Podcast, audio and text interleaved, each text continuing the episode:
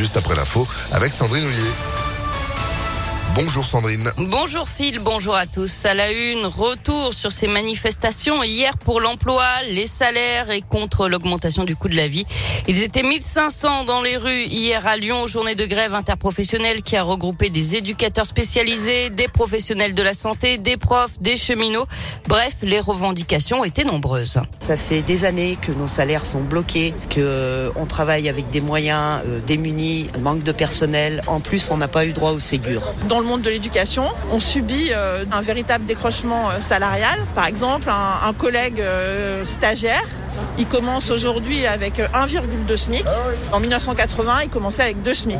Il y a un problème de niveau des salaires par rapport à la hausse des prix, à la hausse de l'énergie. On réclame euh, des augmentations générales de salaires, de pensions, euh, des minima et des minima sociaux. Et Nathalie Arthaud, figure de la lutte ouvrière et candidate à la présidentielle, faisait elle aussi partie du cortège à Lyon. Et comme prévu, les professeurs se sont mobilisés hier soir devant le lycée Douaneau de Vaux-en-Velin.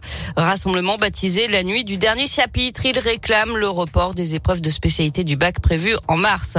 Autre euh, grève, celle des sages-femmes, salariées comme libérales. Elles sont appelées à un week-end noir jusqu'à dimanche. Elles réclament plus de reconnaissance à la veille de l'entrée en vigueur d'une prime de 240 euros net dans le secteur public.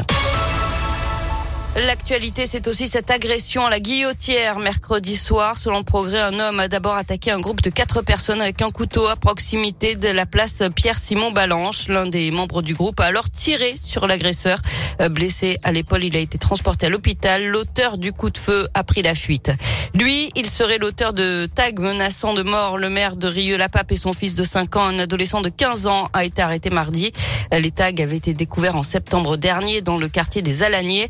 Le jeune homme nie les faits. Il devait être présenté hier à un juge des enfants pour être mis en examen. En bref, la préfecture du Rhône renforce son dispositif d'hébergement d'urgence. Elle ouvre 150 places hôtelières supplémentaires pour mettre à, l'abri les SDF. Et puis Yannick Jadot à Lyon demain, le candidat écologique présentera son projet pour le climat et la justice, un discours qui sera retransmis dans une quinzaine de villes. On passe au sport avec du basket et la défaite logique de l'Asvel à Barcelone hier soir. Les Villeurbanais se sont inclinés 84 à 71 en Euroleague. Du hand ce soir, demi-finale de l'Euro. L'équipe de France affronte la Suède à 20h30. L'autre demi opposera le Danemark à l'Espagne. Enfin en foot, un renfort à l'OL féminin. L'arrivée de la milieu de terrain internationale américaine Lindsay Oran. Elle est prêtée une saison et demie euh, par son club de Portland. Elle a notamment été élue joueuse de l'année l'an dernier dans son pays. Eh bien, bienvenue à elle. Merci beaucoup Sandrine, welcome. Vous aussi, you're welcome. Vous êtes de retour à 7h À tout à l'heure. Allez, l'actu continue sur ImpactFM.fr, 6h34.